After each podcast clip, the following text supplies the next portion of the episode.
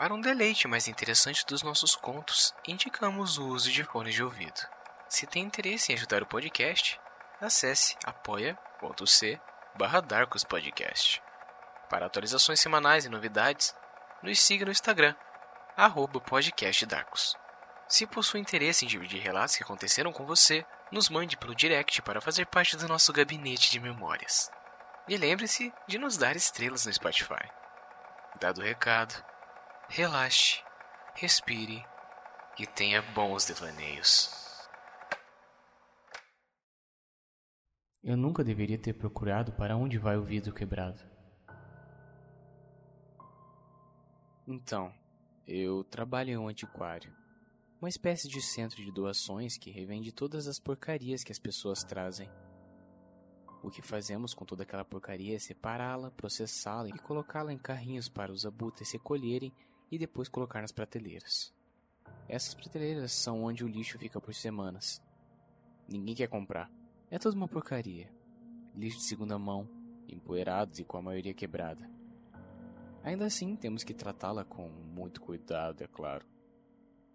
E tudo fica lá, juntando ainda mais poeira, já que nem nos damos o trabalho de fazer uma pequena limpeza nas coisas antes que elas caiam no chão.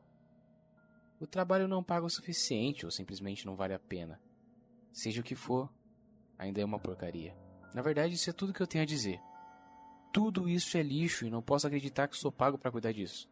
Tenho que ficar sentado aqui para os idosos e econômicos ficarem reclamando na minha orelha. Os motivos do porquê não é mais barato ou porque as condições não são boas. Cara, vocês estão em um antiquário. Não compre aqui se querem boa qualidade. E se esse copo de 50 centavos for muito caro para vocês, então eu não sei nem o que dizer. De qualquer forma, isso tudo é para dizer que eu realmente odeio meu trabalho. Não sou pago o suficiente. Há apenas algumas coisas que eu gosto nesse trabalho. A máquina de venda automática barata que vende refrigerante com desconto e conseguir destruir as coisas ruins que não vendem depois de algumas semanas. Veja, se um item fica nas prateleiras por mais de duas semanas, nós o levamos para os fundos e jogamos em uma caixa.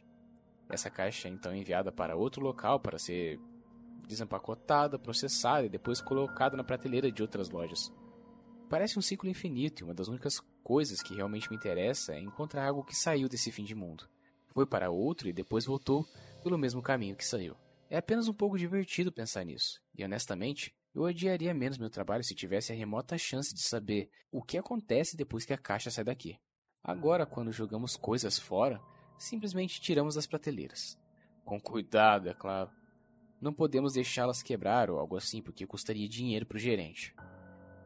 Mesmo que na verdade tenha sido doado gratuitamente pelas almas gentis que acabaram de limpar o sótão de seus avós depois que eles foram para sete palmos debaixo da terra. No entanto, não deixo que essa regra me impeça de me divertir um pouco. Sempre que é minha vez de jogar o lixo velho, eu acidentalmente quebro a maior parte dos objetos de vidro, enquanto eu jogo os copos com cuidado na grande caixa marrom. Claro, eu os jogo um contra o outro. É muito divertido. A única diversão que posso ter. Se eles me perguntam, eu apenas respondo: é difícil fazer com que os vidros não colidam com o outro. Eles parecem aceitar. Me dizem para fazer com mais cuidado da próxima vez. E assim por diante, eles também não se importam. Talvez eles entendam que tudo é apenas lixo de qualquer maneira. Ou talvez eles saibam para onde isso realmente vai. Porque eu realmente quero saber. O plano era bem simples. Eu tinha feito um pequeno X em alguns copos de vidro onde não seria notado e esperava que um dia ele voltasse para mim. Isso pode levar meses, além de muita sorte para que chegue até mim de novo. Então, honestamente, o que eu esperava? Os meses se passaram, mas toda vez que eu jogava o copo fora, eu repetia o mesmo processo.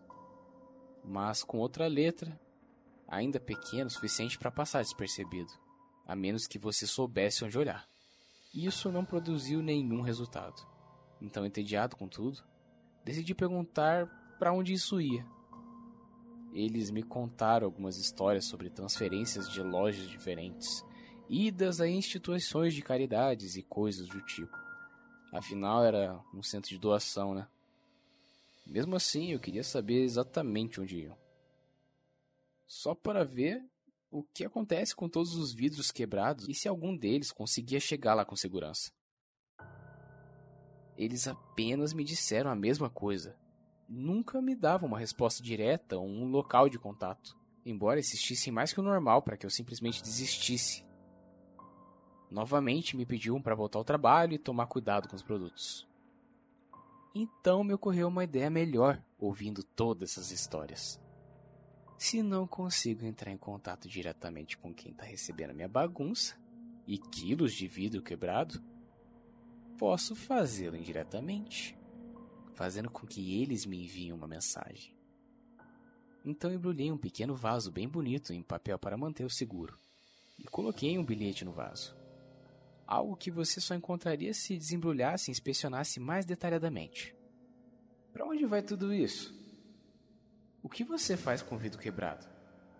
Eu fiquei curioso esse tempo todo e isso está começando a me deixar maluco. Por favor, me manda a resposta pelo número 513 82 546 123. PS. Desculpa por quebrar todos os vidros, é muito divertido. Só percebi depois que a caixa foi enviada que posso ter me complicado colocando destruição intencional da propriedade da loja por diversão. Mas espero que quem receber o bilhete não conte. Só se passou mais uma semana até que recebi uma ligação no meu telefone. Ligação desconhecida. Poderia ser qualquer um, mas algo em mim queria acreditar que foi quem recebeu meu bilhete. E eu estava certo. A ligação foi no mínimo estranha, quase ameaçadora. Não de uma forma que dissesse que eles ligariam para meu chefe e me denunciariam pela destruição ou algo assim, mas uma ameaça pessoal e diretamente à minha vida. Foi você. Você é o filho da puta que tá mandando quilos e quilos de vidro quebrado? Minha casa, ela foi arruinada por isso. Eu tô incapaz de andar sem deixar cicatrizes no meu pé. Incapaz de agarrar sem rasgar minhas mãos. Eu vou matar você por isso. Foi o que essa pessoa disse. O tom de voz, porém, era estranho. Grave, claro, profundo e agressivo. Cheio de malícia e intenção.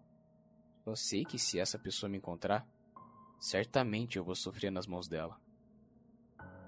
Eu me arrependo profundamente de tentar descobrir algo tão simples como onde jogamos nossos produtos descartados. Eu precisava saber agora mais do que nunca para onde realmente despachamos as caixas. Precisava ter certeza de que essa pessoa não estava disposta a se esforçar para me encontrar.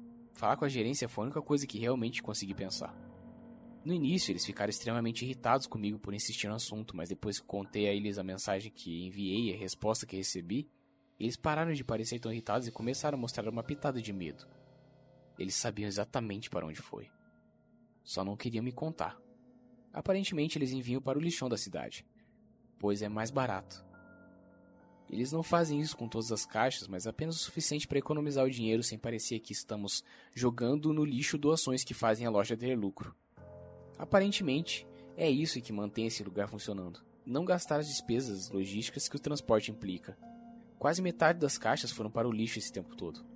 O gerente me disse então que não havia muito que pudesse fazer sobre as ameaças e que eu teria uma nova conversa na minha próxima avaliação sobre o que aconteceu e sobre minhas tendências destrutivas. E me disse para nunca repetir o segredo de para onde vão as caixas. Um nó no estômago ainda crescia. As ameaças eram claras e essa pessoa falava sério. Foi quando passei pela área com os caixas que vi algo que torceu aquele nó no meu estômago. Uma caixa estava ao endereço da entrega da loja que significa que essa pessoa poderia descobrir onde eu trabalhava apenas seguindo a etiqueta da caixa. Isso não foi bom. Significa que ele sabia onde eu trabalhava. A única vantagem é que ele não sabia quem eu era ou como eu me parecia, pois eu não respondia aquela mensagem ameaçadora. Ele estava falando sério, eu ouvi na voz dele. Ele realmente me mataria por causa disso. Por causa de uma coisa tão. tão estúpida. Ele poderia estar aqui a qualquer momento. O depósito de lixo da cidade local foi para onde me disseram que as caixas iam. Não era tão longe e faz apenas um dia que recebi a mensagem. Eles podem estar aqui a qualquer momento. Podem estar aqui ou ter estado me procurando. Não saí dos fundos da loja. Não ia nem pro balcão. Eu não podia. Meu corpo estava tremendo e a ideia dessa pessoa estar ali quando eu saísse da área exclusiva para funcionários fazia minha cabeça entrar em paranoia. Não havia como saber quem eu sou, ou quem foi que arruinou a casa dele. Isso significa que eles eram moradores do lixão? É, eles realmente não estavam longe. Entrei em pânico. Saí correndo pela porta dos fundos para pegar meu carro e ir para casa. Dane-se esse trabalho. Cheguei a meu carro quando ouvi uma voz me chamando. Era meu colega de trabalho, Henry. Ele me seguiu preocupado com meu comportamento. Você esqueceu seu telefone, cara. Onde você tá indo? Ele gritava do outro lado do estacionamento. Uma pitada de choque em seu rosto quando o telefone tocou em suas mãos enquanto ele o segurava no ar, balançando para frente e para trás para mostrar para mim. O telefone começou a tocar naquele momento. Meu estômago embrulhou com a ideia de que o homem do lixão ligaria agora. Henry atendeu o telefone apesar dos meus protestos. Brincando, ele respondeu: Você não tá aqui agora. Posso anotar a mensagem? Ele viu meu rosto e o que quer que tenha visto nele o fez perder o controle. Pois o que deve ter visto foi terror absoluto. Percebi que a apenas alguns metros de distância de Harry estava um homem alto e curvado, descalço, nojento e sujo, segurando um velho telefone perto do ouvido. Eu ouvi dizer: Encontrei você! Foi quase um instante quando ele enfiou a mão em seu sobretudo imundo e tirou um grande caco de vidro. Ele correu para cima do Henry, que teve tempo apenas de iniciar sua corrida, e o velho enterrou aquele grande pedaço de vidro nas suas costas. Ele caiu, deixando meu telefone se espatifar contra o chão. O homem foi embora tão rápido quanto havia corrido para matar Harry. Eu ouvi fugir antes que alguém pudesse dizer o que aconteceu. Meu colega de trabalho já estava morto quando caminhei lentamente em direção ao seu corpo já sem vida. O sangue começando a acumular-se no chão. As pessoas começaram a notar e correr em direção do local do assassinato.